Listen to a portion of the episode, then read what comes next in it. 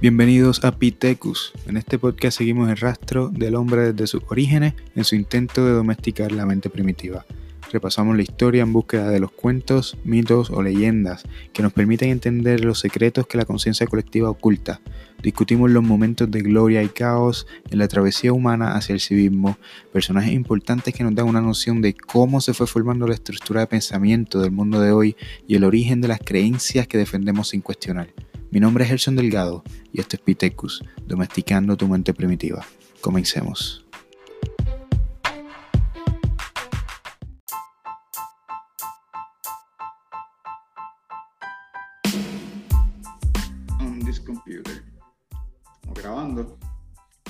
Así que rompo por ahí para abajo. Tuco, gracias, brother. Gracias por aceptar la invitación. ¿Estás bien? Súper, no, gracias a ti. Claro, estoy súper, mano. Súper aquí, tú sabes.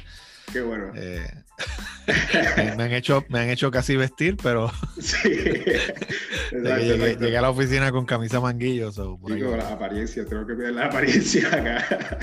Mira, brother, quiero que hablemos de estrategias de éxito. Eso es lo que estamos buscando. Y quiero que hablemos de estrategias de éxito en la era digital. Reconocemos, somos personas que trabajamos en nuestro desarrollo personal. Somos personas que sabemos que no somos todavía la mejor versión de nosotros, que hay algo más que puede surgir de aquí. Y trabajamos en eso. ¿Y por qué no aprovechar la era digital para, para impulsar, para ver nuevas oportunidades, para ver cosas que antes no veíamos? Sabemos que hay muchas, ¿verdad? muchas cosas malas en Internet, pero dejemos que otros hablen de las cosas malas de Internet. Vamos a enfocarnos en el provecho, en los beneficios que le podemos sacar a las plataformas, las redes sociales, el Internet en general, y qué mejor que al gurú, el experto en marketing y redes sociales, tú, para hablar de eso. Dale.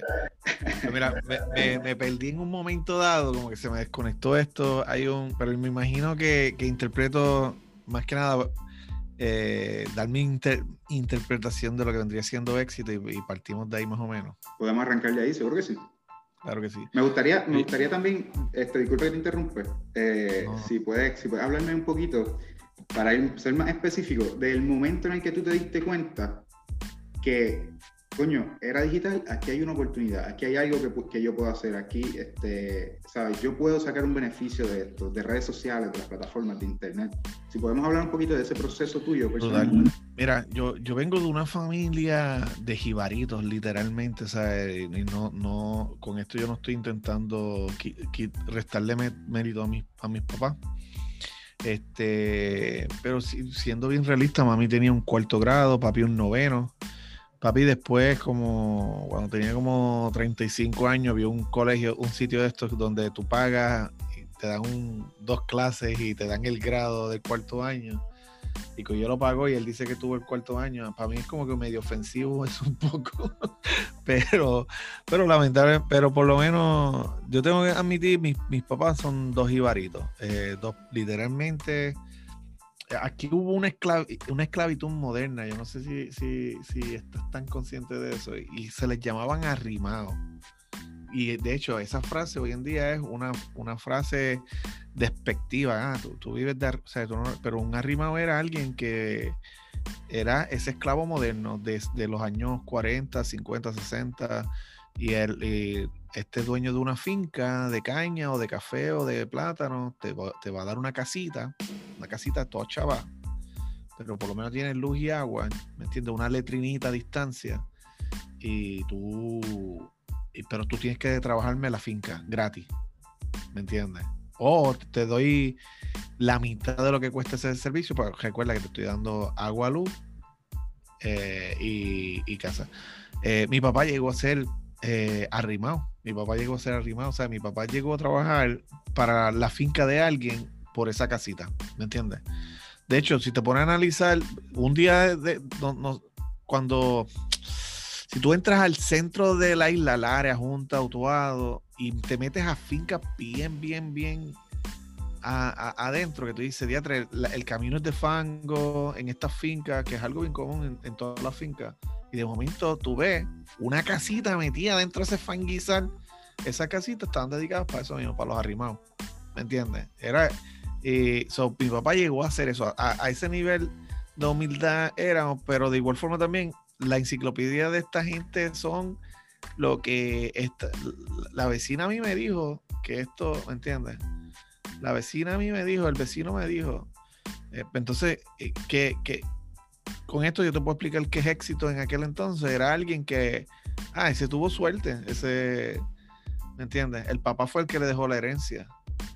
Y lo más fue alguien que se, se chavó trabajando bien duro, se educó, pero eh, eh, yo viví con esa, con esa, dame un segundo.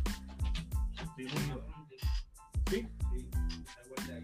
Ya lo estoy mío, que me lo dé entonces. Este, ok. Vas a tener que editar esa parte.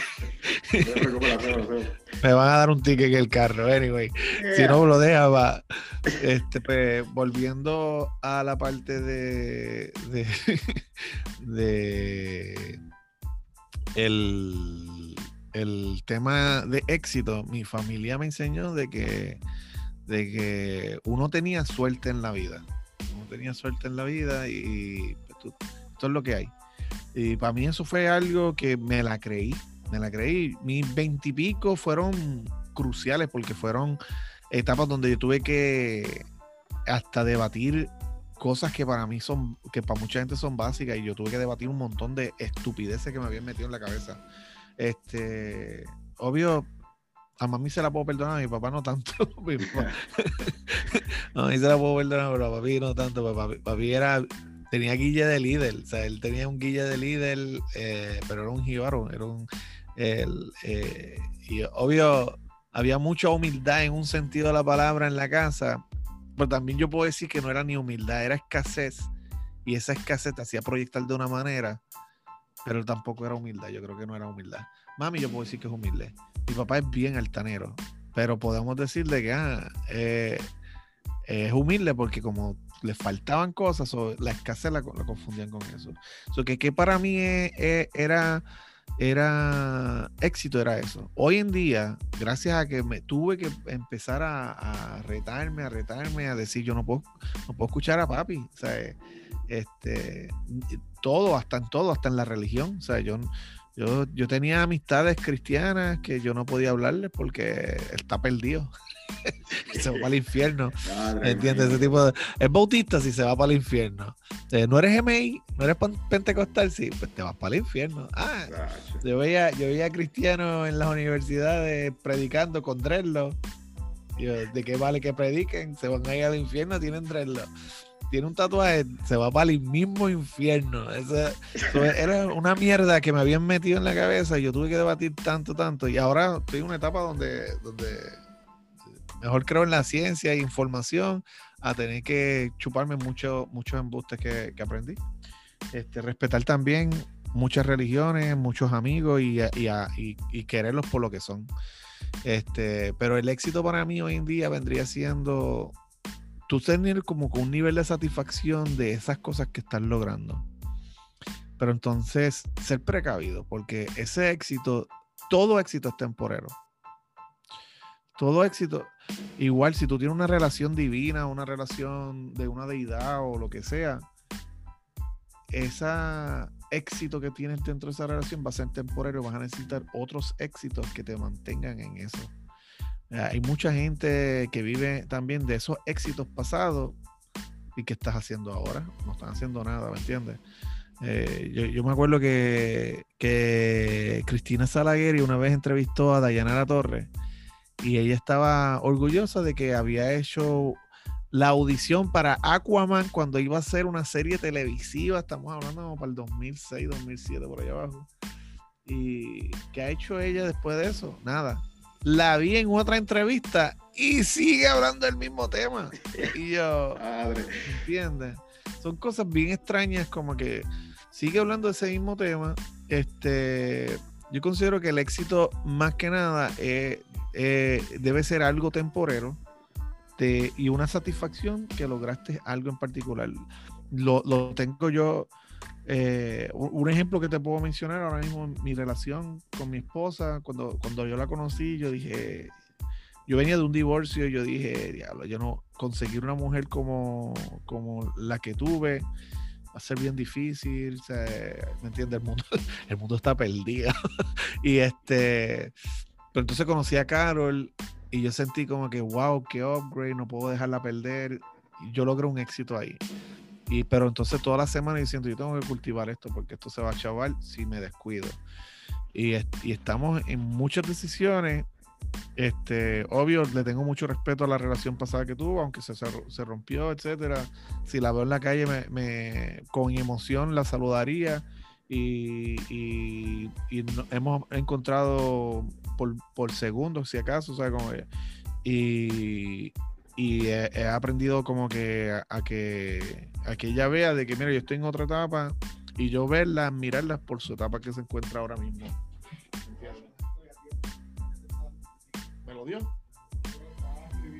Ya que me lo deje, ese dale. Entonces, este. Eh, y nada, básicamente eso, Dios mío. Vamos, a ver. Este. So. Estoy. Nada, ese es mi, ese es mi punto de vista con, con el éxito. El éxito. Todo el mundo va a tener un nivel de éxito diferente. Eh, hay gente también que lo más probable quieren alcanzar un éxito y como están buscando ese alcanzar éxito en particular, este lamentablemente no se no están disfrutando de esas pequeñeces que están ocurriendo eh, en el proceso. ¿Me entiendes? Claro, claro. Tú has hablado de un montón de cosas bien interesantes entre ellas están las creencias, creencias limitantes, creencias de este, realmente no es que yo soy humilde, es que ya yo me acostumbré a este estilo de vida y me siento incluso orgulloso, ignorando por completo la posibilidad de que yo puedo tener una vida totalmente diferente y mucho mejor. Y eso sucede mucho, eso sucede mucho. Y también está hablando de, del éxito, que me hace pensar en estos montones de gurús mágicos que han aparecido de momento, específicamente hablando de desarrollo personal, y te dicen, mira este video de cinco minutos y después vas a ser feliz por siempre. Y es como que, brother, el éxito es algo que hay que cultivar y es algo que hay que trabajar. Y es como también el dinero, hacerse rico, que mucha gente dice, yo quiero hacerme rico, pero es bien difícil. Pero no es difícil hacerse rico, mantenerse rico. Esa es la ciencia. Ahí es donde hay que, y entiendo que con el éxito, según lo que tú me estás hablando, sucede lo mismo tener éxito, pues cualquiera puede tener éxito. Mantener una vida de éxitos constantes que me haga tener una vida apasionante, que me haga sentirme bien con lo, lo que estoy teniendo, lo que estoy logrando, ahí hay una gran diferencia. Este, quería también hablar de tu proceso personal, de cuando tú te diste cuenta, después que rompiste todos estos paradigmas que traías del pasado con tu familia y todas estas creencias limitantes, y comenzaste a ver más allá, ¿cuándo fue que tú dijiste como que hay una oportunidad aquí en este mundo digital? Hay una oportunidad para mí, esto me gusta, este, creo, que va bien alineado a la, a, la, a la, continuación de lo que vendría siendo es, esos debates que tuve con mi, mi familia. Eh, me encontraba como que siempre me sorprendía conocer la verdadera realidad de lo, lo que ¿me entiendes? Eh, estos debates fueron, fueron cruciales en mucho, eh, al grado de que yo quiero tener mi punto de vista en, en, en, quién yo quiero votar por gobernador, porque antes mi, mi, familia era o eres PNP o eres PNP y todavía el sol de hoy votan por PNP. O sea, si Ricky Rosselló se hubiera postulado, iban a votar por él. ¿Entiendes? Porque es, es, como que es él, él es el que nos va a llevar a la tierra prometida. Este, entonces empecé a aprender a, a tomar mis propios juicios, obvio, eh, en, en todo el sentido de la palabra, pero una vez me encuentro con un muchacho, todavía pensando en que el éxito económico, vamos a ponerlo así, ¿verdad? Que, poder ganar un poquito más era, era también eh, suerte, era de que tienes pala. Esas frases yo las escuchaba, ah, es fácil, con pala. Ah, pero mira quién la pala de tal persona. Este, pues me encontraba con situaciones donde, donde tenía esa, esa mentalidad, ¿verdad? Ya tú sabes, arraigada y estoy en una boda que estoy cubriendo. Eh, mi primer negocio exitoso fue la fotografía. Y en esa primera etapa tenía una prima que se casaba en Orlando y yo dije, págame el pasaje yo te retrato. Ya, pues dale, me pagó el pasaje, me quedé en casa un tío. Conozco a este contable que tenía una mentalidad de abundancia en el mundo de los negocios, ¿verdad? Él tenía siete negocios y primero me empezó a, nos sentamos a ver The Secret, me acuerdo, y yo, no me, pero no me la comí. Estaba, muy estaba muy dañado yo, o sea, ¿me entiendes? Yo lo vi yo, después la vi hace como seis meses atrás y yo dije, hay una frase que, que también sale en la Biblia que dice, dice algo, no sé lo que dice antes, pero dice que es como echarle perlas a los cerdos. que, y obvio, si tú le echas perlas o, piedras preciosas a los cerdos, se van a intentar comerse, pero no saben qué rayo es, ¿me entiendes? no saben valorarlo. Pues es un desperdicio, pues yo sentía eso, de que eh, la primera vez que yo lo vi, yo dije, me echaron perlas y yo soy el cerdo. ¿Entiendes? Yo no entendí nada. Yo vi esto como que, de hecho, yo estaba defendiendo mi fe en aquel entonces. Y yo, Señor, reprenda, este tipo lo que me está metiendo aquí es como en un plano de hechicería, una estupidez que me metí en la cabeza. Pero me quedé, pero me llevé algo muy bonito de la relación de él, es que me, me dijo, tú puedes hacer negocio y hay fórmulas para tener éxito y siguió hablando y me mencionó de que, mira, si tú tienes tu crédito chavado, este, haz una corporación, una LLC, crea un, negocio y empieza a hacer dinero y puede que entonces el banco le preste al negocio crédito. Y él me dijo, ¿y puedes tener tarjeta de crédito si no tienes crédito? Y siguió por ahí dándome un montón de hacks. Y en una me dijo, léete este libro, y me, Padre Rico, Padre Pobre, y vi que era un mamotreto, que yo, yo me acuerdo que yo decía, a mí no me gusta leer. ¿Por qué no me gusta leer? Porque a mí me enseñaron que, que la, la, lectura es horrible. Eh, yo, yo leí La Iliada, leí Doña Bárbara, leí o sea, Don Lautaro. Esos son mierdas de libros. Esos son libros que, que, que, yo no quiero leer. Eso es horrible, ¿sabes? Eh, y ella, y medio plelo. Y yo dije, diablo, yo no voy a leer esta mierda. Eh, cuando voy a Puerto Rico, todavía estaba Borders, me encuentro con un chamaco y me dijo, papi, dale, un break al primer capítulo, te vas a quedar loco, tal, tal. Y él también estaba en esa primera etapa. Lo compro, que fascinado, al grado de ese libro yo he leído como tres, leído como tres veces, al grado que lo leí como en seis días y quería leer más. Y llamo a ese chamaco, dime otro libro de negocio. Este, y, entonces empiezo a aplicarlo con mi negocio de fotografía y empiezo a crecer, a crecer. Después estaba en una etapa que yo estaba viendo que estaba leyendo un libro cada dos semanas cada dos semanas y decía, o sea, y está sacando 20, 25 dólares todos los meses para eso mismo, para comprar mis libros. ¿Me entiendes? Y, y, estaba de que yo, predicaba eso, papi, mira, marcando, mira lo que hice aquí, tal, tal cosa. Y, estaba bien emocionado, estaba en ese primer amor, estaba bien emocionado y, y yo me, me, puse, me la creí, yo dije, espérate, yo voy a ser exitoso en lo que yo interpreté en aquel entonces y yo tenía una decisión bien humilde y era que quería hacer por lo menos 1.500 dólares mensuales. Y me tomó, me tomó como dos meses hacerlo y después yo quiero 3.000. Vamos, a, vamos a trazarnos una meta más grande. Y después empecé a hacerlo. Después una vez yo dije, diadre, quiero hacer 10 bodas en un mes. Y las logré hacer. Después yo dije, ¿cuánto es lo más que yo me he ganado? Entonces, obvio, había aprendido también que tengo que aprenderme mis números y empecé a en ese viaje y en un mes, me acuerdo en aquella etapa hice 17 mil dólares y yo estaba como que, y se lo dijo una amiga mía, también aprendí que no todo el mundo está preparado para escuchar tipo de información. Se dio una amiga mía y se sintió incómoda porque eso es lo que ella se ganaba al año. Ah, ¿Entiendes? Sí. Y me dijo, tú no puedes decirle eso a todo el mundo. O sea, yo sé que tú eres bien humilde, tuco. En aquel entonces yo estaba en altanero, estaba bien pompeado. Yo dije, ¡17 mil! Y este, pero era, era entender todo un proceso de lo, de lo que estaba viviendo. So, eh, eh, ahí fue cuando yo empecé a ver cosas. Luego empiezan a hablarme también de tienes que aprender a ser líder. Entonces volvemos a lo mismo yo soy un buen líder porque mira qué fogoso yo soy, mira lo enérgico que yo soy. Yo hablo, la gente me escucha. Pero yo era un pile de mierda, ¿me entiendes? este, perdón si, si, si, supone que no hable malo. yo, soy, yo soy un pile de mierda, ¿sabes? Como que, y me voy, me, y también pasa que me, me encuentro con Samuel Clavel y Samuel Clavel yo le, le, le tengo que, eh, él quería que yo le ayudara en marketing y yo y una vez me invitó a un evento de tres días y no me atreví a decirle que no. Y yo, diablo, tres días ahí espetados, o sea, la madre, 24 horas, 8 horas, tres días cada uno, son 24 horas. Yo salí llorando, salí bien em, emotivo. Eh, en ese entonces mi papá estaba preso ya en la cárcel Y yo llegué a un momento, eh, empecé a debatirme muchas, muchas cosas en mí. Y pues eh, eh, entendí también que tenía que aprender a ser un buen líder. yo había yo había votado a alguien en mi equipo y sentía como que diantre, si yo hubiera tomado esta información antes, yo pude haberlo más probable mejorado esa relación con él. Y me entienden, y empecé a ver, ver muchas cosas que me faltaban muchas cosas me faltaban. También, obvio, hubo un tiempo también que, que, me encuentro en unas etapas de ansiedad porque estoy haciendo dinero, estoy haciendo, pero entonces tengo que hacer las cosas bien, etcétera, etcétera.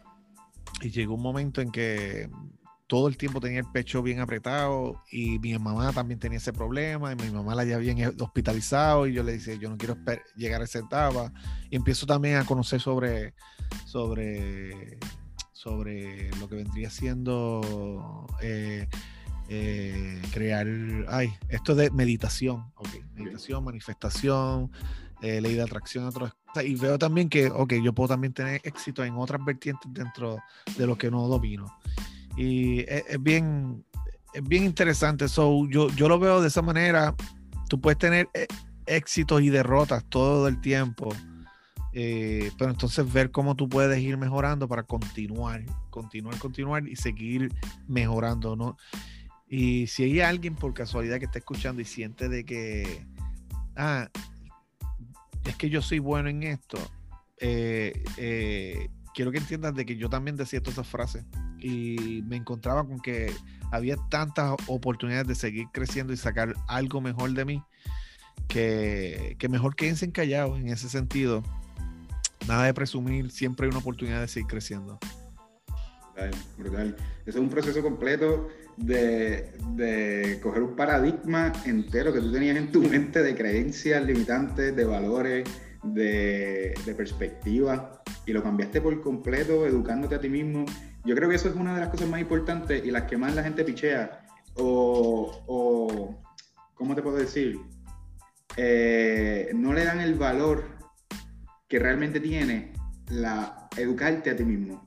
O sea, ser autodidacta en esta era digital yo creo que es una, una eh, característica que todos deberíamos desarrollar, porque la realidad es que no siempre va a haber un maestro ahí para nosotros, pero sí podemos aprovechar el montón de recursos y, el montón de información que hay en Internet para, como tú estás hablando, seguir mejorando y desarrollándonos independientemente en el área que nosotros queramos, porque una situación que yo tenía, yo tengo 23 años, no lo parece, pero me ha dado mucho el sol.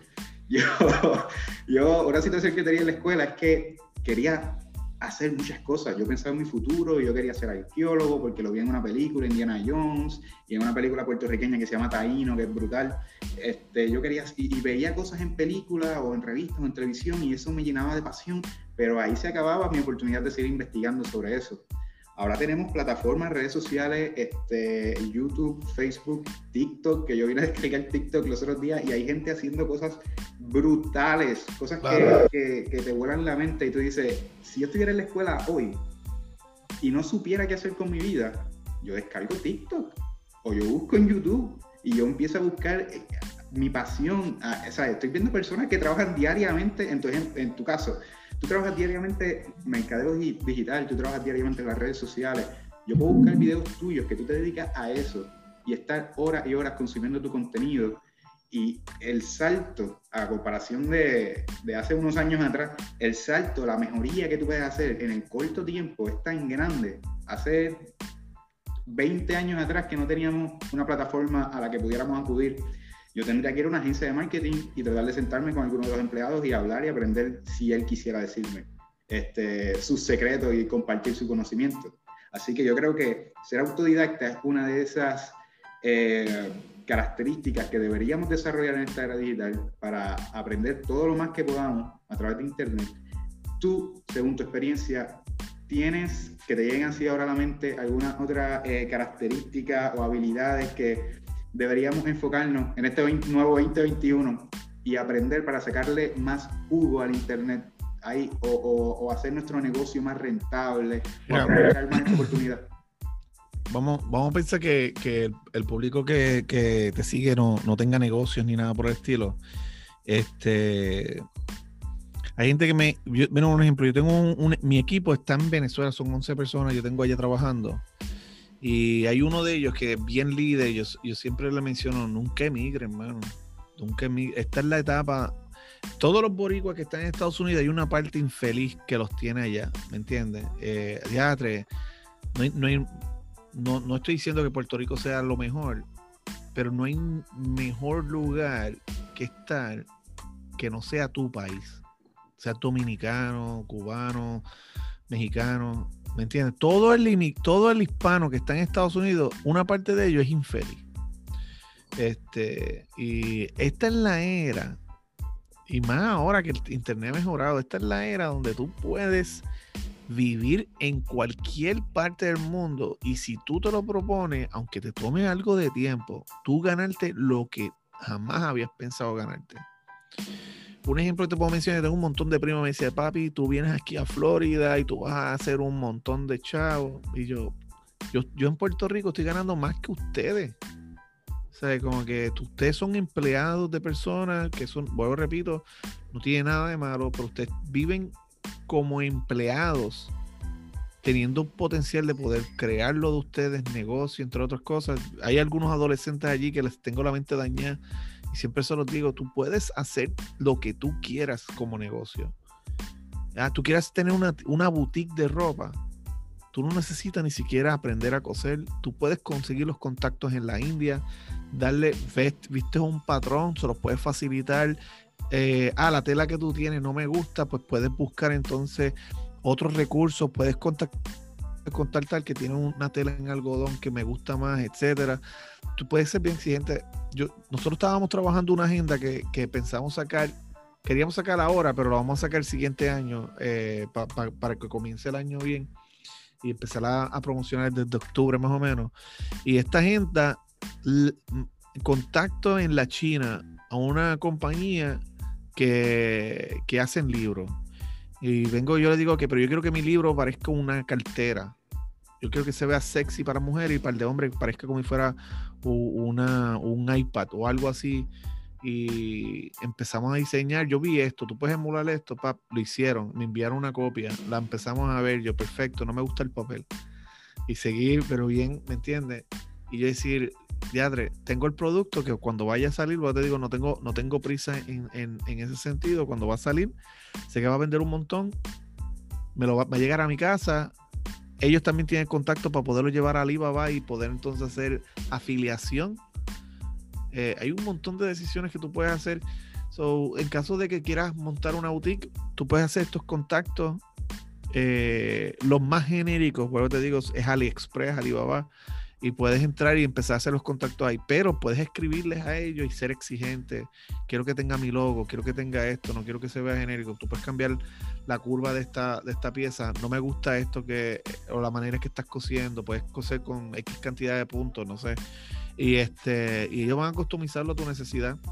la India también está bien, bien encendido en eso y hay lugares de Latinoamérica también que están bien, bien encendidos en ese sentido puedo tener tu boutique. Ah, ¿quieres vender infoproductos? Eh, o sea, tú, vamos a pensar que seas un experto en, cómo entrenar mascotas.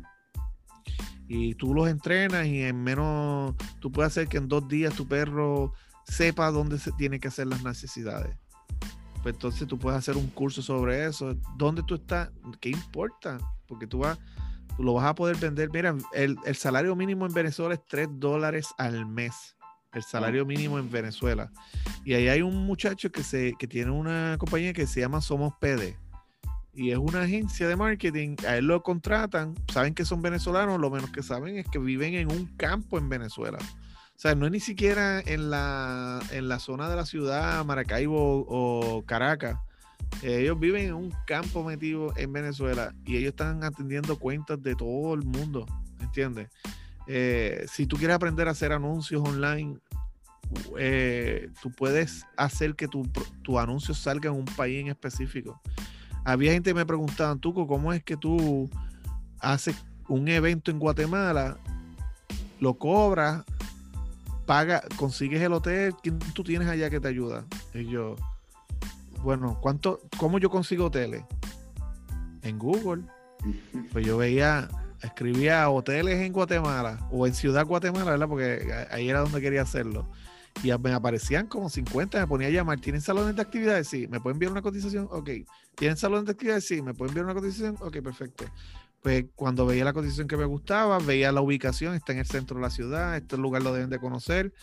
Entonces escribía también en, en, en grupos. Tú entras en Facebook, escribe Guatemala, grupos, y van a aparecer un montón. Escribe y entras a uno y menciona, mira, tengo un evento en Guatemala, quiero saber cuán accesible está este hotel. Para ver si está fuera de la ciudad o no está, o está, y, ah, me ubicaban, perfecto. Conseguí, eh, ya, ¿qué necesito? Necesito ahora promoverlo. De eso yo soy un duro, pues entonces yo, ¿qué hacía? Hacía los anuncios. Y, ¿dónde tiene que ser? En Ciudad Guatemala, 40 kilómetros a la redonda, boom cuando venía el, evento se llenaba, o sea, en, dos semanas como mucho de promoción se llenaba. Y así sucesivamente yo puedo hacer un montón de cosas. Eh, ahora mismo yo, nosotros tenemos un programa que se llama Campaña Perfecta, donde yo ayudo a negocios a conseguir clientes todos los días. Este, y ahora estamos expandiendo, estuvimos, estamos dándole duro a Estados Unidos, estamos dándole duro a Puerto Rico y ahora estamos coqueteando con México. Eh, los ads nos están saliendo súper caros y ya yo sé que tengo que hacer unos ajustes y me pongo que me pongo a evaluar, vamos, vamos a crear un anuncio específico para ellos. O vamos a hablar diciendo saludos México, eh, vamos a buscar la manera de que de que el pueblo se identifique de que yo esto no es un anuncio genérico, esto es un anuncio para México en particular. Y de ahí partir entonces a tomar decisiones. Este y ver si puedo expandir ese país. Lo mismo también va a pasar con España cuando empezamos a expandir para España. Pero, pero todo tú lo puedes hacer en tu casa. Yo tengo una prima que me decía Tuco, pero es que yo vivo en Lares, Castañel. Ahí fue donde yo nací. Y este, aquí no hay nada. Y es que no tiene que haber nada. Que sigan los plátanos aquí colgando, ¿me entiendes? Tú tienes internet, sí. Ahí está todo. Y yo, mira, crea una página en Shopify ella vendía fajas y pantaletas. Y yo, mira, y ponte a vender esas pantaletas, esas fajas ahí. ¿Me entiendes? Había veces que viajaba autuado para poder llevar una mercancía y se iba a ganar 20 pesos, y, pero gastaste 10 de gasolina, yo creo. So, mira, eh, lo, eh, envíale el enlace, mira, pagas aquí, te va a llegar por correo. Y boom, mano, y eliminas un montón de, de, de problemas. Todo yo considero que alguien hasta cuadraplégico que esté en cama, después de que su mente esté saludable, va a poder tener un negocio en esta era, ¿me entiendes? Es bien sencillo, nos no las pusieron súper fácil. Yo me acuerdo cuando empezaron a salir las cámaras digitales, los fotógrafos se molestaban porque decían, diatra, ahora cualquiera puede retratar porque está mirando en la pantalla si salió bien o. O no. Antes no, antes tú tenías que ir al, al, al, a revelar la foto y descubrir si estaba dañada, si estaba bueno o no estaba, ¿me entiendes? Y decía, ahora, ahora cualquiera retrata.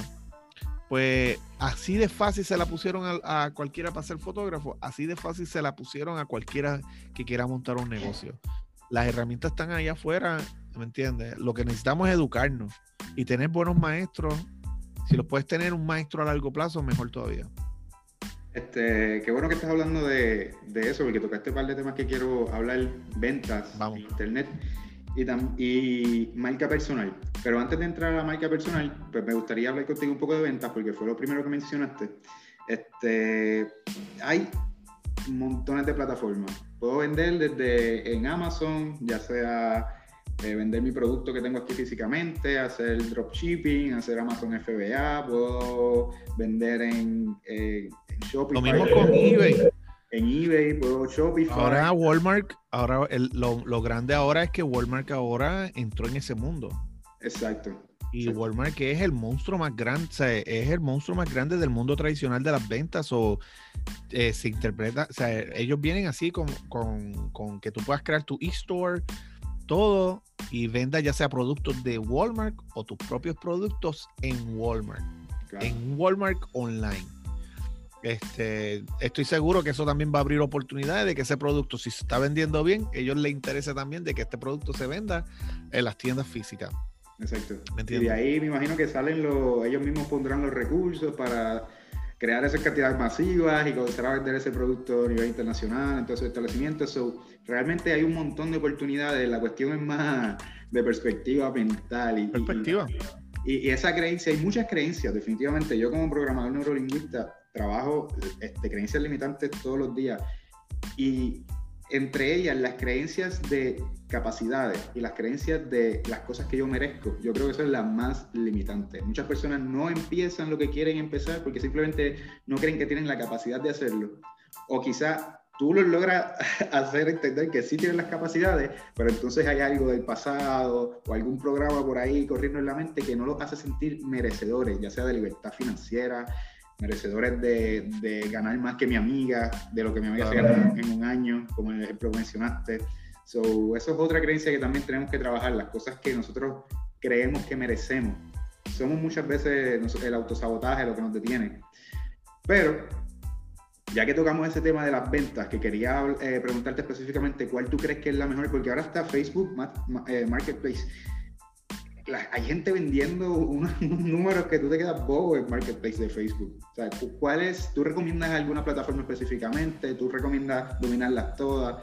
Cuando yo estoy vendiendo, por ejemplo, un físico, un producto físico que yo, que yo hago, que yo tengo aquí, ¿tú recomiendas alguna plataforma específica? Yo, considero de que debes de conocer primero quién, quién es el público que va a comprar eso y que entiendas que no existe un producto que se mercadee a toda la población. ¿Me entiendes? los, más, los más amplios que vendrían siendo el entretenimiento, también tienen sus públicos, ¿me entiendes? Está el que le gusta eh, el estilo de, teatro breve eh, y de Chente y de Morusco, que es, sabes, chabacanería, eh, hablar malo, todo ese vacilón. Pero hay gente que no, no tranza. ya tú sabes que ese mercado está dividido. Todos los mercados están divididos. La música es igual. Pero son los mercados más grandes. Este, hay gente que le gusta el reggaetón, gente, pero tú no puedes vender reggaetón a esta madre conservadora que, ¿me entiendes? O cristiana, o tú no vas a poder hacer ese tipo de decisiones. vamos en las mismas. Este, tienes que conocer tu mercado. Si tú conoces tu mercado, estudia entonces dónde se encuentra.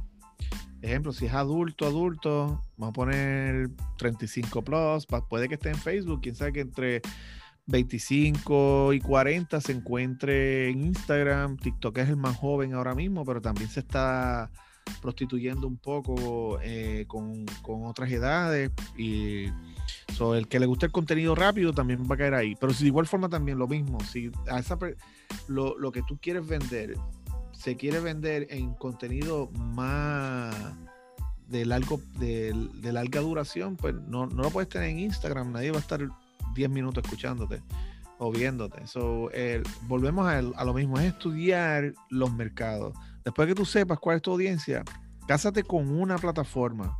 No te vuelvas loco intentando cubrirlas todas porque vas a ser mediocre en todas. Eso esa de es la respuesta que, estaba, esa es la respuesta que quería, por ahí que iba. No, no, no. Una, lo ideal es estar en todas. Pero tú, vas tú vas a ver que tú vas a ser bien malo en casi todas. so, enfócate en una y, y domínala y cásate con las ideas que te están dando. Si a ti te dicen que en Instagram tú tienes que publicar dos veces al día, tú tienes que publicar dos veces al día. Y hay gente que dice, teatro, yo no puedo creer que ese chamaquito de 16 años tenga más seguidores que yo. Pues claro, si ese chamaquito de 6 años, ¿cuáles son sus responsabilidades? ¿Me entiendes? Comer y cagar, ¿sabes? Como que ese... Eh, pues entonces, que, que, que ese, ese tiene tiempo de más para hacer contenido. Tienes que hacerlo tu prioridad. Claro. ¿Entiendes?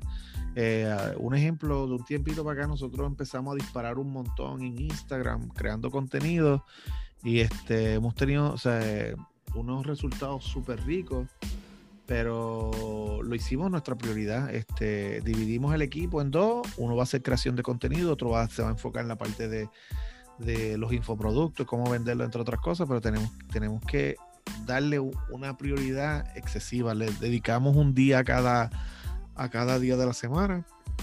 Por ejemplo, los lunes eh, son películas. Ah, coqueteamos también con los públicos bien grandes que existen, que es el cine. Son y los lunes hablamos de una película, pero ¿qué, qué, qué aprendí de liderazgo de negocios de esa película? Eh, o esa serie. Por ejemplo, cogimos Self-Made de CJ Walker, cogimos hasta el momento eh, Queen of Gambit, eh, Wolf of Wall Street, The Founder, viene por ahí The Short, vienen unos cuantos bien buenos.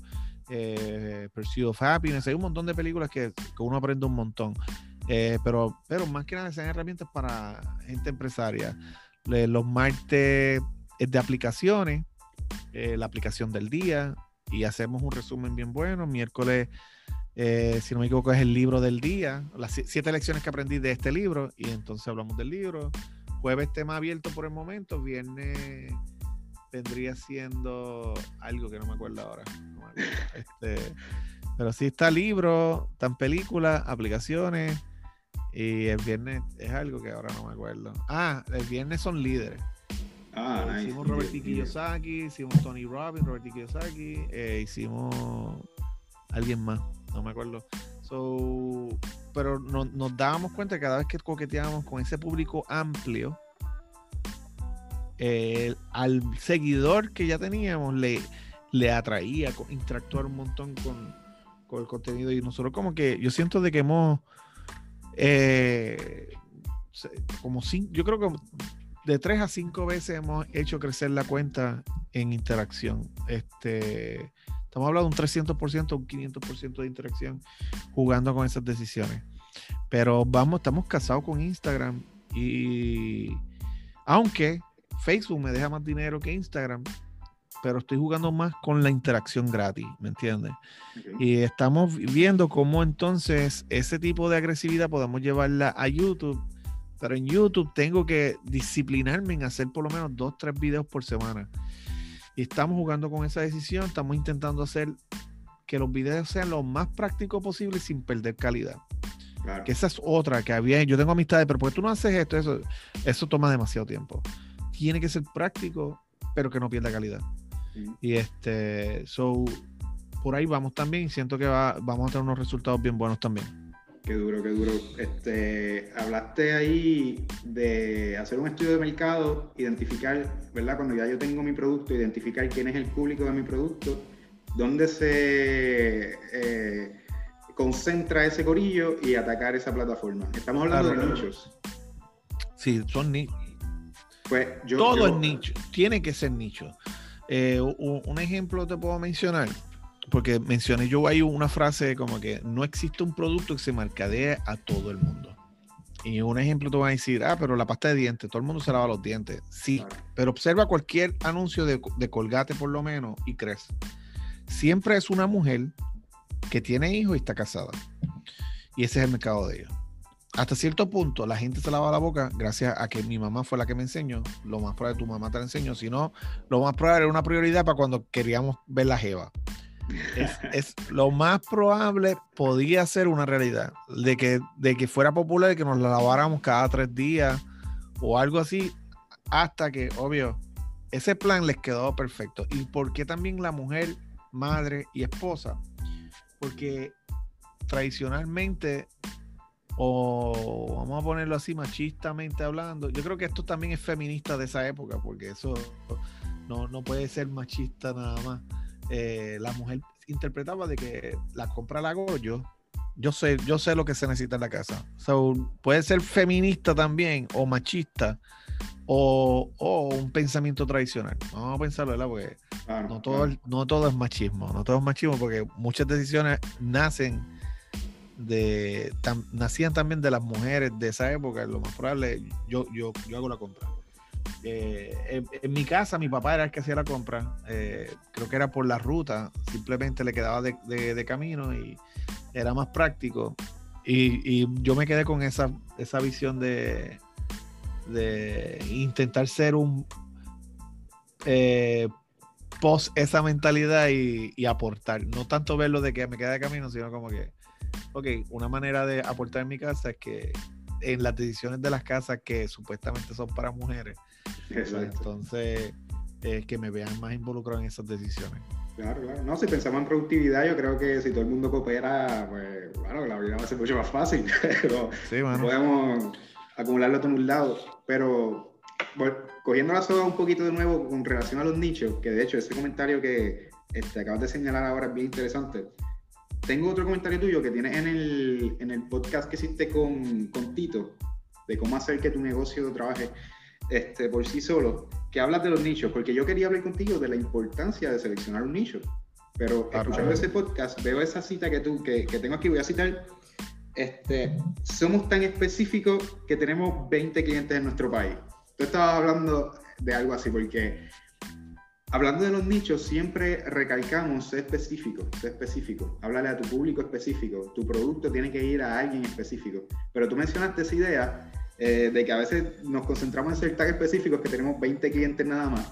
Y esto lo pudiéramos, ¿verdad? Porque no estamos hablando de la estrategia de Ferrari, por ejemplo, que busque exclusividad con su marca y entonces nunca vas a ver anuncios de Ferrari en televisión, este, porque su, su clientes no ven televisión, ¿sabes? Están, y mientras menos, mientras menos carros yo venda al año, mejor porque soy más exclusivo.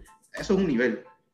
Pero cuando estamos hablando de nichos, me gustó que quisieras el comentario de tirar estrategias a ese público amplio, porque estoy alimentando mi nicho con otro público que quizás se siente interesado por...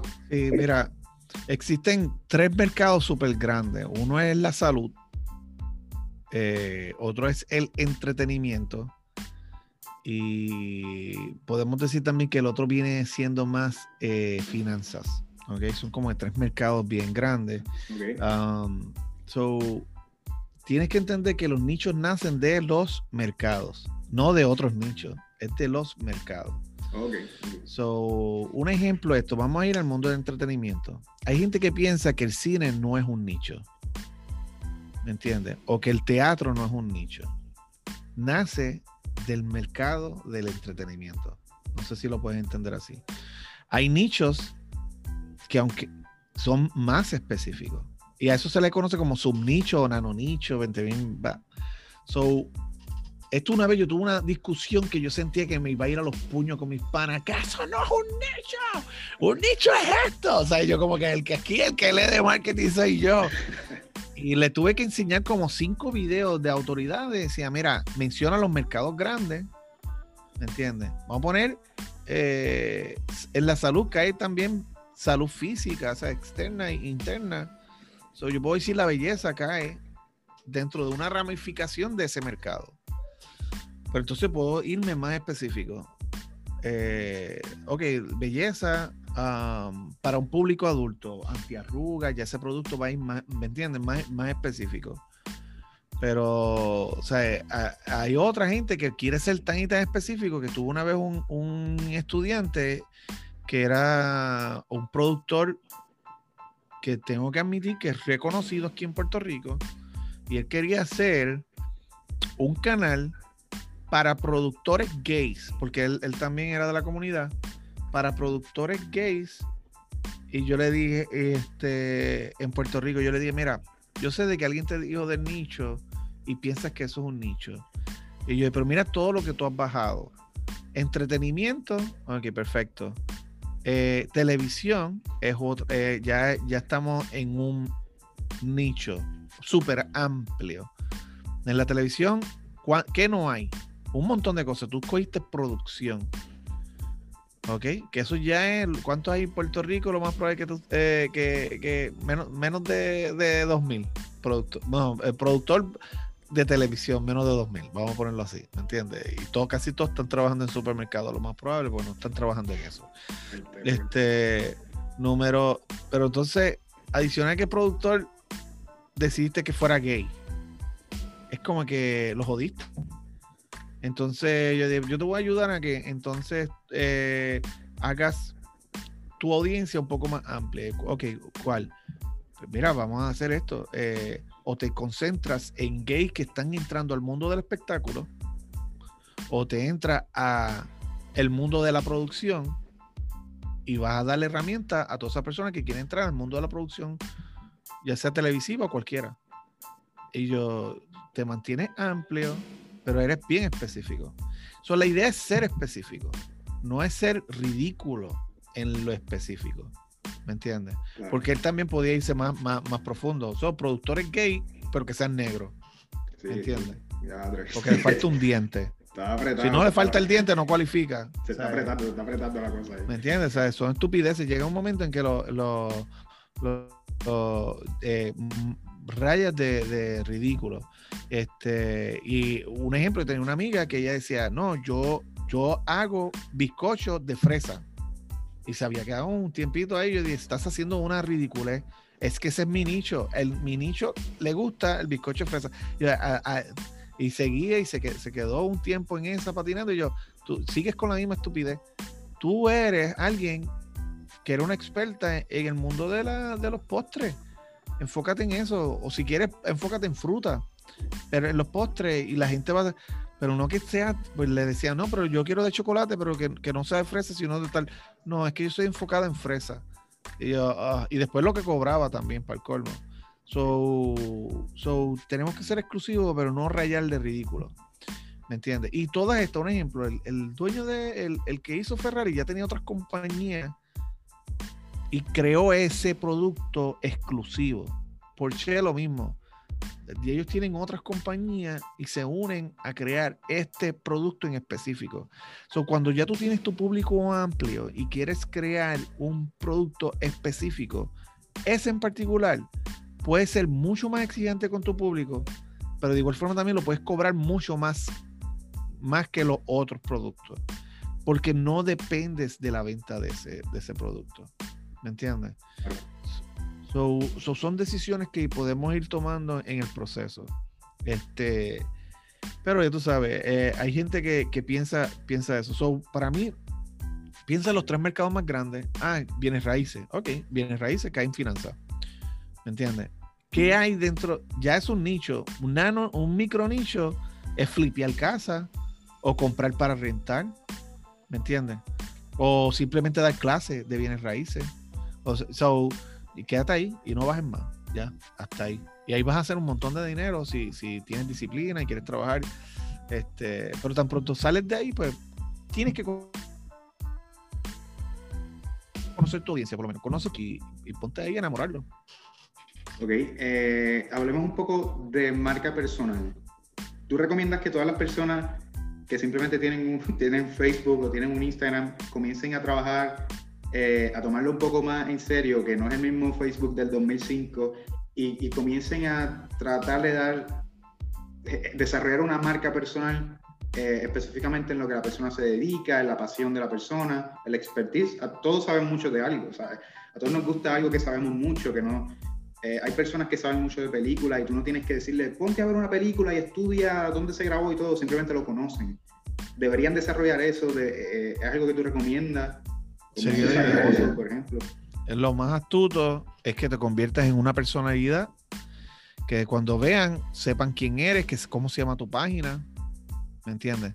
Que conecten contigo, que busquen la manera de, sentirse a gusto, eh, que te odien o que te amen, ¿me entiendes? A Molusco en Puerto Rico, la mitad lo odia, la mitad, pero no pueden dejar de, escucharlo, pasaba lo mismo con la Comay, eh, ¿me entiendes? Este So, es eso, tienes que provocar sensaciones.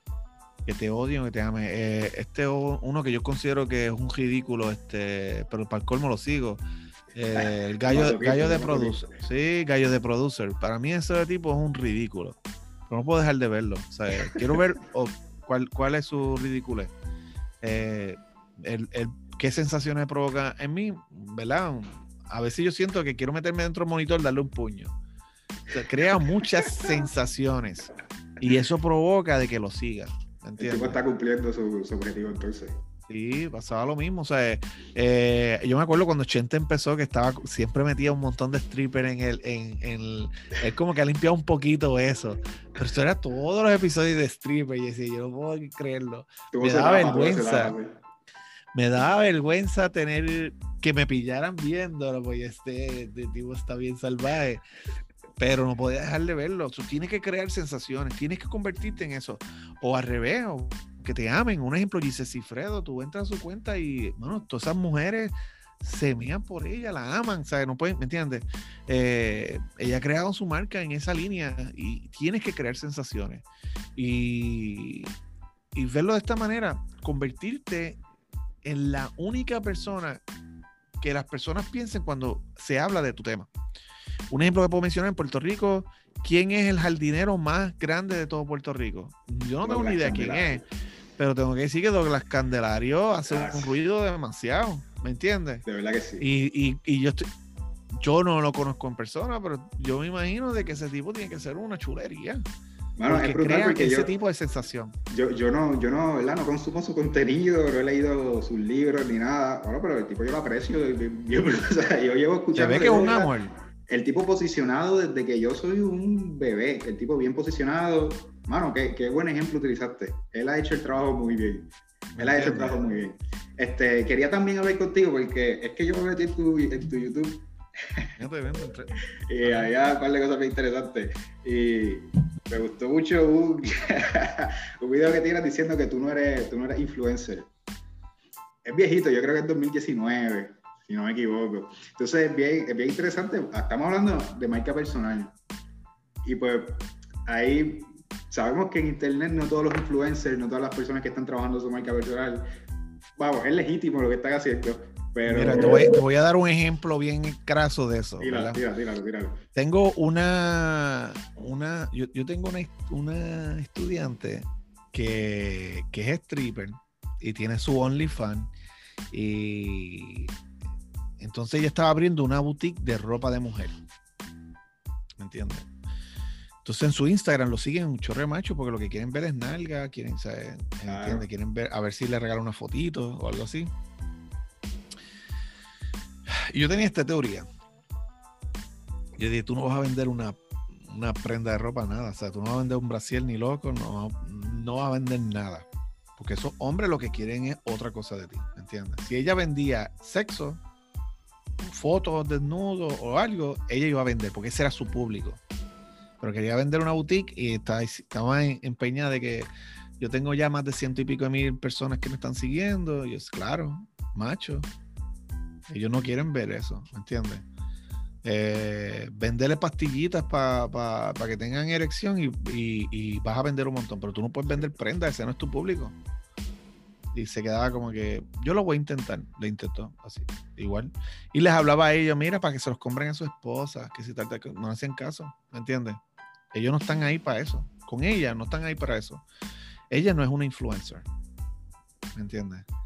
O sea, eh, ella, se- este, ella no influye. Y, y la palabra influir eh, eh, está sobre posicionada porque tú, tú necesitas influir a una sola persona para poder ser capaz de influir. So, si tu papá te da un consejo y tú lo sigues, o sea, tu papá influyó sobre ti. Pero en el caso de, de, de- de ella, si ella vendiera eso mismo, sexo, fotos, y verdad, y, y perdonen si por casualidad el que está escuchando piensa que estoy diciendo despectivo, estoy intentando ser lo más real posible, pero pudo haber pasado al revés. Estoy dando ese ejemplo de mi estudiante. Y ella, ella como que después empezó a entenderlo. Yo, mira, yo no sé si yo te debo de dar este consejo, pero sigue vendiendo fotos. Súbelas de precio, hazte un calendario y véndesela a ellos. Es un negocio, un negocio legítimo, pero pues está- estaba tirando como que al, al público que no era. Ella quería hasta cierto punto buscar limpiarse un poco. Ok, ok, ok. Y, y por eso yo sé que estaba haciendo lo de la boutique. Ahora abrió un salón de belleza y se lo mencioné. No puedes usar esa cuenta para el salón de belleza. Yo es, eh, pero la puedo cambiar. Yo, tú vas a ver cómo tú la cambias y, y empiezas a publicar todos los días, blower, blower, blower. Y tú vas a ver cómo esa gente va a empezar a dejarte de seguir choreto, pero por. Y eso te va a dañar más la interacción. Empieza desde ser una cuenta nueva. No sé si me ha seguido, esa parte nunca la hemos discutido, pero es, es- bien cómico, ¿me entiendes? Este, so, la parte de influir las redes sociales también es software. eh, eh, igual también debo hacer otro contenido diciendo el nuevo paso de comedia que existe hoy en día, que es que no es que tú seas cómico, es que tú eres el paso de comedia. Y ahí yo puedo poner a Almighty, yo puedo poner también Gallo de Producer, a It's Mondongo, eh, gente que tú lo estás, eh, Giovanni Vázquez, tú los ves porque tú sabes que va a ser una ridiculez y da un poquito, ¿verdad? A mí me da un poquito de vergüenza de que le den tantas pautas a ellos porque yo sé de que todo el que la entrevista, Molusco, Chente, que son los más duros, yo sé que en la mente de ellos saben que ellos están loquitos. En su, en su, en, su manera de hablar, ¿me entiendes? En, en, en, cómo Molusco y Chente lo más probable lo, lo, ven a ellos. Ellos, ellos los ven como locos. Son locos, pero, pero nos va a hacer reír. Con la mente tú lo estás viendo por, con la mente de generar contenido. Tienen un, eh, otra contenido como otra que desapareció, este, que era novia de Giovanni Vázquez, este, Indie Flow. Ah, Esa mujer no estaba cuerda. Y ella tenía, necesitaban ir a un psicólogo, necesitan tratarse y necesitan que le quiten el dichoso celular. ¿Me entiendes? Son gente que literalmente, eh, eh, esto me pesa, pero, ¿verdad?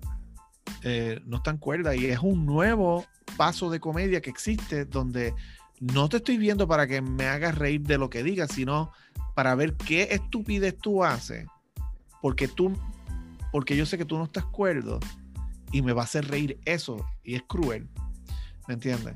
Me pasa también un poco, yo tengo impedimentos, yo tengo el pie izquierdo es una prótesis y, mis dedos son, o sea, tengo una, una condición. A mí me, me, he aprendido a aceptarlo, pero me molestaba antes. Yo una vez se lo dije a Giselle Cifredo, yo le dije, no me llamen para, para hacer, para hablar de, ah, de los deditos tuyos ni de las manos. Una vez lo hice luego porque yo decidí hacerlo. Este, y yo, eso yo encuentro eso tan morboso. Yo, yo ¿por qué? Yo, pues, porque mira, mira todo lo que yo estoy haciendo. Y a ti lo que te interesa es pasar eso en la televisión. Digo, y cuando digo eso, no necesariamente Giselle. Me pasó con un montón de gente que me llamaba, ay, nos encanta tu historia, queremos, para ver si podemos hablar de tus deditos y de tus manos y de tus pies.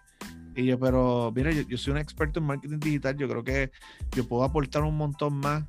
No, no, es que eso vende, eso es mm. morbo. Sensacionalismo. ¿Me entiendes? No, pero es que lo que queremos dar consejos. Eh, y llegó un momento en que yo dije, mira, cogí un tiempo para vender mi historia. Y ¿para qué fue eso? Fue mediático. Yo de más sacarle jugo a esto y todo. guapa, la mega, eh, eh, Univisión. Eh, en una semana yo visité de gratis como 12 programas, 14 programas. La radio, como 5 emisoras. ¿Me entiendes? porque le encanta el morbo. Y, yo en eso, pero he aprendido también a hacer paz con esa parte. ¿Me entiendes? porque a, veces también yo veo alguien que tiene un impedimento y crece y quiero usarlo de ejemplo cuando yo digo a ellos no les gusta eso. Ni a mí me gusta que me cojan de ejemplo por mis dedos en vez de por lo que yo hago, ¿me entienden? Mira Tuco, diatre. O, a mí me gustaría más que diera, mira Tuco, que viene de una familia que, no tuvo eh, oportunidades educativas y mira todo lo que ha logrado. Eso me gusta más que decir, mira, él tiene los dedos pegados y, pero creció. Pero es que yo necesito tener los dos separados para crecer, ¿me entiendes? Es más, tú me quitas los brazos y las piernas y yo voy a crecer. Exacto. Eh, lo que necesito es la mente, una mente saludable. Y, y obvio, mi, mi, predisposición de hacer las cosas y no, no quitarme. Pero es bien, es bien extraño. Esto es bien extraño, pero sí, este. Yo, en verdad, si tú me das yo sigo hablando, hablando, hablando, hablando y, y, me, y voy desviando la, la, el tema, pero la parte de lo de influyente, esto es algo bien, ¿me entiendes? Eh, bien interesante. De hecho, debe hacer un, un libro específicamente del análisis de ese tema.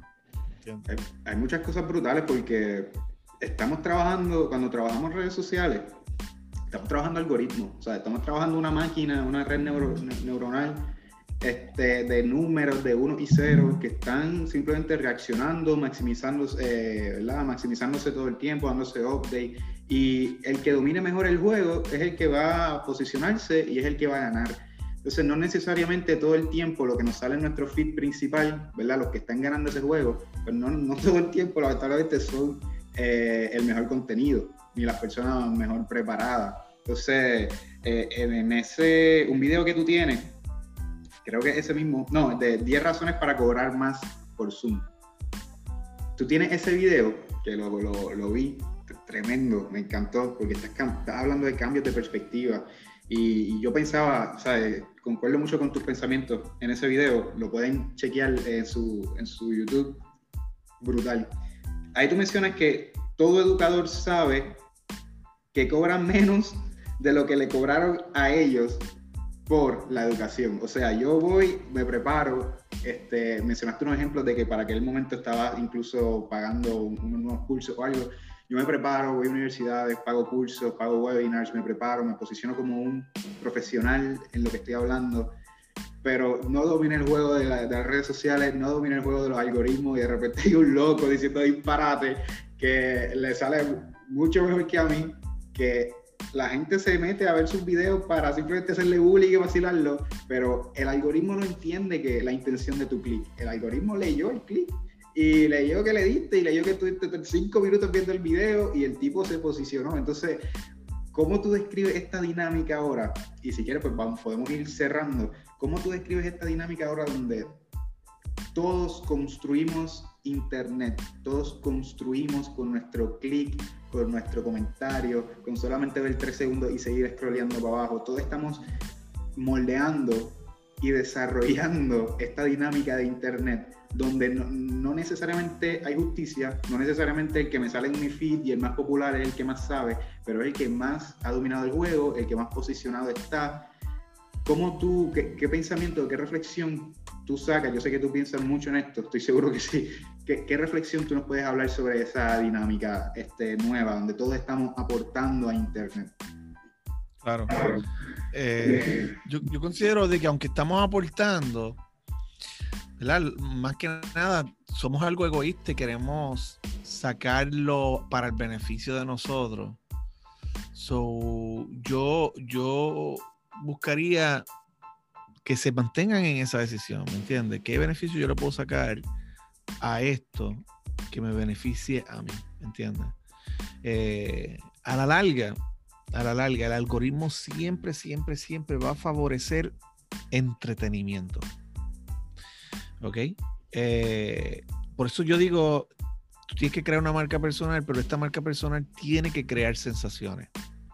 Porque si me haces llorar, me entretuviste. Suena raro, pero cae como entretenimiento también, ¿entiendes? Pero si me molesta, cae como entretenimiento. El, algoritmo va a querer que la persona se quede en su plataforma lo más posible. Y eso que implica, tienes que entretenerlo. ¿Entiendes? yo considero de que, mira, un, un, ejemplo de quien lo aprendí, esto se llamaba, unos muchachos que se llamaban Simple Pickup, que ahora tienen otra compañía. Ellos enseñaban a, a las personas cómo conseguir pareja, etcétera. Y para mí me sorprendían muchas de las cosas que ellos daban porque ellos eran chamacos comunes que yo, en mi opinión, yo no yo decía, ellos no son lindos y están consiguiendo novias, ¿me entiendes? Pero ellos tenían una, una filosofía de cómo hacer crecer ese canal que me sorprendía. Un ejemplo, el coquetear con mercados grandes. Esto, esto, esto que, te, que te voy a mencionar es de alto valor, como decir, eh, volvemos otra vez, mi contenido últimamente está coqueteando con películas porque eso lo ha visto más personas, pero es de negocio lo que vamos a hablar. Este, pues entonces él le enseñaba cómo conquistar mujeres, pero entonces si la película que estaba saliendo era de Frozen, él se iba a disfrazar de Frozen. O era de Pokémon, él se disfrazaba de Pokémon y él decía, yo voy a conseguir el número de teléfono de una chica, voy a salir esta noche, pero me voy a disfrazar de Pokémon. En una se disfrazó consiguieron a un experto en, maquillaje y lo hicieron obeso. Y entonces empezaba, eh, ellos descubrían eso, este mercado pequeño, que es de conseguir pareja, yo lo estoy coqueteando con mercados más grandes, pero el que me va a seguir fue porque le interesó lo que yo estoy diciendo, que es el, sin descuidar esa parte. El que me sigue sabe que voy a hablar de películas, pero voy a hablar de películas que tengan que ver con negocios. Voy a hablar de libros que tengan que ver, voy a hablar de líderes que tengan que ver con negocios. Todo el tiempo que tengan que ver con negocios. O de marketing o. O, so, un ejemplo que daban estas personas de una muchacha que fue bien exitosa es de que ella tenía esta compañía de hacer bizcochos, tortas en caso de que, que, que, que de otro país. Y y entonces ya tenía como 700 personas en su cuenta de YouTube y quería hacerlo crecer. Y él le dijo, pues mira, coquetea. En este caso, obvio, también volvió otra vez con ya sea cine, ya sea música, los mercados más grandes. Eh, ¿Quiénes son los líderes de la, de la belleza? Pues eh, los Kardashian, todo eso, ¿me entiendes? Eh, Elizabeth Taylor, pues entonces si es cine, pues quiénes son los más grandes ahí, y entonces después de eso, le hicieron una agenda, tú vas a hacer el, el próximo video. En aquel entonces estaba saliendo Iron Man. Vas a hacer la careta de Iron Man en bizcocho. Y después empezó por ahí. Sacaba eh, Jennifer, vamos a poner, eh, vamos a poner Beyoncé una, una canción. Pues entonces este hacía bizcocho de, de la canción tal, tal. Y de momento la gente o la buscaba por la canción y veía que era un bizcocho, pero si me interesaba el tema, la seguía. Y de momento yo veía, ya estamos en, en menos de seis meses o menos de un año, más de 200 mil personas lo estaban siguiendo. Porque el mercado, ese mercado grande, ¿me entiendes? Estaba nutriendo de, lo que estaba haciendo. Era algo bien interesante, bien impactante. Eh, so, es, jugar con esas decisiones, Jaime. Eso, eso es algo también que, teatro, me está volando la mente. Esto es bien interesante porque podemos aprovechar este, Netflix, por ejemplo, es una plataforma que tiene todo el tiempo eh, una, está ofreciendo algo nuevo, algo que se pega, algo que funciona muy bien, que puedo utilizar en mis etiquetas, que puedo utilizar en mis hashtags. Este, eso realmente, ah, esto se puede conseguir también a través del networking y de trabajar con, con otras cuentas, con otros creadores de contenido que también están haciendo eh, lo mismo, conectar y colaborar entre otras cosas, pero entender de que contenido que tú hagas tienes que entretener tienes que entretener. Porque si no, a la larga, eh, el algoritmo, y más si eres negocio, ¿me entiendes? Como si tú vendes, eres una compañía de aire acondicionado, ¿cómo es que tú eh, puedes posicionarte en Instagram? Instagram no te la va a hacer fácil porque es que, que, vas a subir aire acondicionado, ¿me entiendes? Tienes que ponerte creativo, tienes que entretener. Las redes sociales se hicieron para entretener nosotros somos los dueños de negocios, vimos una oportunidad y nos convertimos en el público más importante de, las redes sociales porque somos la único, el único público que está dispuesto a pagar por, para que nos muestren. Si, si, quieres crecer cómodamente, eso. Lo otro que, que puedas ayudarte a crecer es que tengas un presupuesto tenga una estrategia que te genere dinero y de ese dinero tengas un presupuesto para hacer crecer la cuenta. Y punto. ¿Me entiendes? Un ejemplo, eh, yo ahora mismo estoy en una etapa, estoy invirtiendo de 8 mil a 10 mil dólares mensuales en publicidad. Y este, ¿cuánto me, me, me trae eso en seguidores?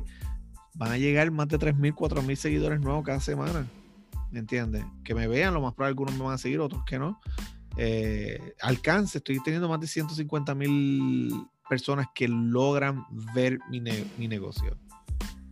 ¿Por qué? Por eso mismo, por, por, lo agresivo que estoy siendo con la, con la publicidad. Obvio, es, esa cantidad de dinero entra en negocio súper cómodo. Pero volvemos a lo mismo, es, ver qué, decisiones podemos tomar que nos vayan a favorecer a corto o largo plazo. Este, pero entretenimiento es clave. Tienes que entretener. Eh, hacer ropa, tienes que entretener. Conozco una muchacha que, está en Nueva York, es boricua también, y ella está haciendo los contenidos bien alineados a, que se vean entretenido, pone música, está bailando y está cosiendo a la vez, eh, pero siempre lo hace en el cuerpo de, un, se le conoce como un busto, y este y está haciendo cosas que están gustando.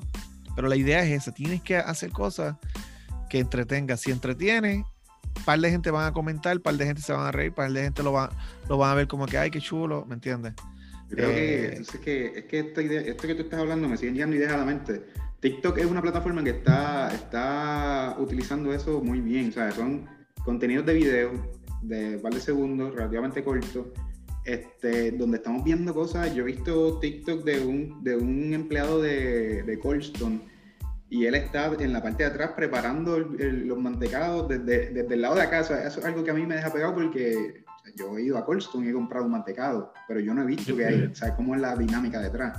Tenemos personas enseñando su, su jornada laboral en un almacén. Este, tenemos gente del Army grabando cosas, enseñando. Lo, lo chévere es que. Visto.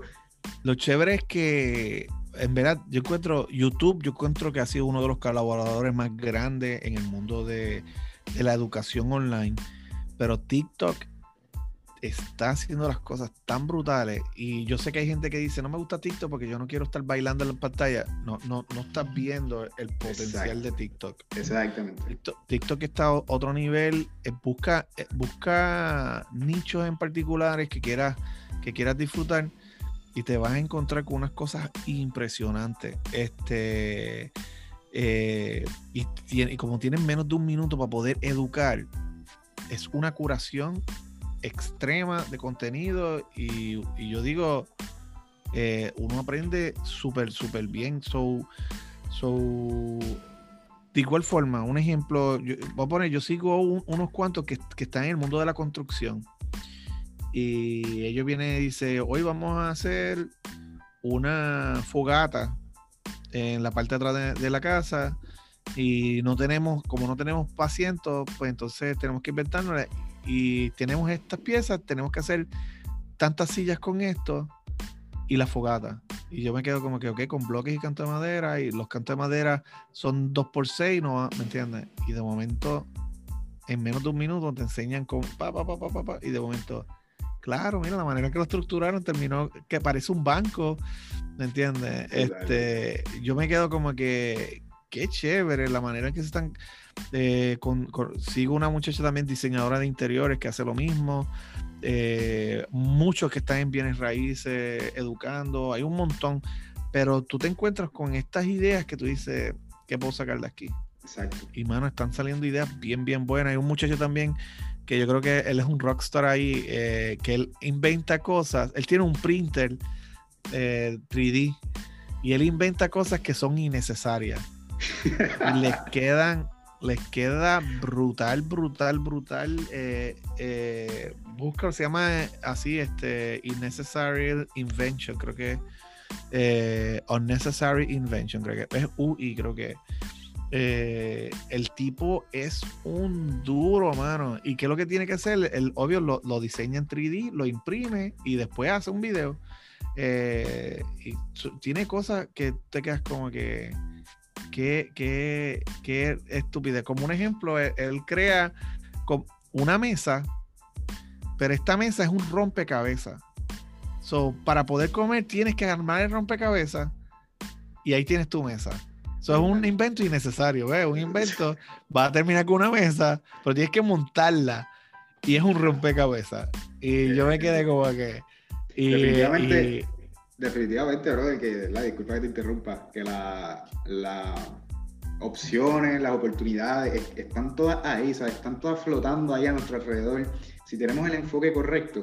Entonces, eh, hablo mucho de TikTok y tú diste en el clavo. O sea, yo me meto a TikTok y veo y alimento tanto mi modelo de mundo de otras, de otras perspectivas, de otros puntos de vista, de otras posibilidades, que quizás si TikTok no existiera jamás en la vida mi mente las podía generar por sí sola. Y ahora sé que existen, ahora incluso las puedo utilizar de recursos y utilizarla para mi favor en un futuro, tú sabes, esto es brutal, esto es brutal. No es que estoy hablando con la única opinión que tengo es la de mi vecina. O sea, no es que mis panas y mi círculo social más close son los únicos con, con los que yo puedo alimentar y compartir ideas. Es que tengo una conexión al mundo entero. Y si tú das los follow correctos, va a tener la, la, conexión a la mejor parte del mundo entero. Yo creo que eso es lo que me gusta la cabeza de las redes sociales. Mira, mira, mira, te voy, te voy, a mencionar algunas cosas que este tipo ha inventado. Él inventó una cartucherita para que tú pongas un pedazo de pizza y te lo puedas comer en la, en la tarde, pero es una cartuchera, como una mariconera, la, la, la, Funny Pad, pero es en forma triángulo para, para la pizza. Él tiene un, un corta uña que el corta uña puede cortarte las cuatro uñas a la vez. Tiene un par. Mira, si, si, tú, si tú eres tímido y no te gusta comer en público, él hizo unas gafas que viene con un con una cortinita para que te tape la boca y puedas comer y así no, ¿me entiendes? Como que yo creo que ese, ese, ese, canal básicamente debía llamarse cosas que no sabíamos que necesitábamos. Sí, no, todas son, yo digo, todas tienen un nivel de, de, de cosas que son brillantes pero a la larga, un ejemplo, mira, si tú no, no sabes coger qué película, él hizo unos dardos una, una, uno de los dardos tiene todos los Netflix, Hulu, o sea, tienen los seis lados, Netflix, Hulu, Amazon, todo, todos lados. Ajá, entonces el otro dardo es película o serie, o, ¿me entiendes? El otro dardo, el otro dardo es el, estilo de, de, película, si es drama, si es terror, y el otro es un número. So, él las tira ok, ya sabemos que Netflix va a ser una película, tiene que ser un drama, y va a ser la quinta película que aparezca en ese. Y, pero ese tipo se ha hecho, se ha hecho famoso y la gente le compra los, porque es que le compra los productos porque es que son cómicos. Tú dices, diablo, te hace reír un montón. Lo voy a buscar, lo voy a mencionar cuando publique esto, a ver si, si lo menciona hablando de él. Va a estar, te lo, te lo, digo, la primera vez, cuando yo lo descubrí, yo vi más de 40 stories de TikTok de él, eh, de, de cantazo, y decía, es que no puedo creer que esto exista, este tipo exista. Y este, pero está haciendo un montón de dinero vendiendo algo que es innecesario, pero si tú se lo muestras a la gente, se ríen, le sacas un momento de, de, de, de compartir y es una un vacilón. Y genera sensación. Exacto. Brother, tú, Alberto, ¿dónde te podemos conseguir, mi pana? Facebook, YouTube. Mano, escriban tú, Tuco Alberto en cualquier red social y va a aparecer. Y Tuco se escribe con K, no con C. T-U-K-O. Exacto, exacto. Y, y nada, mano, ahí estoy